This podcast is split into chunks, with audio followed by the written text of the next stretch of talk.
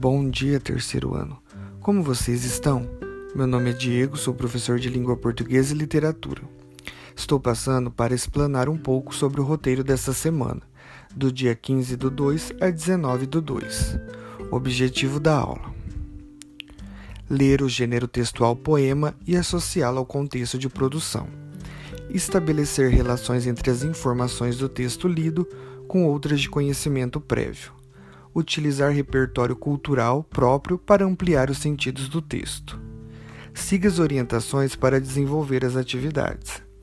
Registre o tema da aula abaixo, coloque data e faça anotações no seu caderno.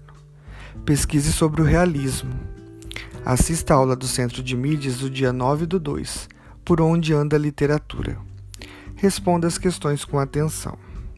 Para desenvolver as atividades, vamos relembrar um pouco sobre a diferença de um texto literário e um texto não literário.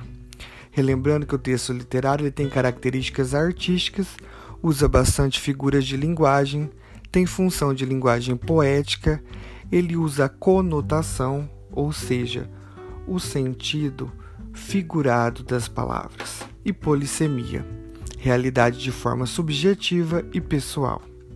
O texto não literário é um texto informativo, tem uma linguagem objetiva e direta, tem a função referencial, denotação, sentido real, verdadeiro, trata-se de forma impessoal.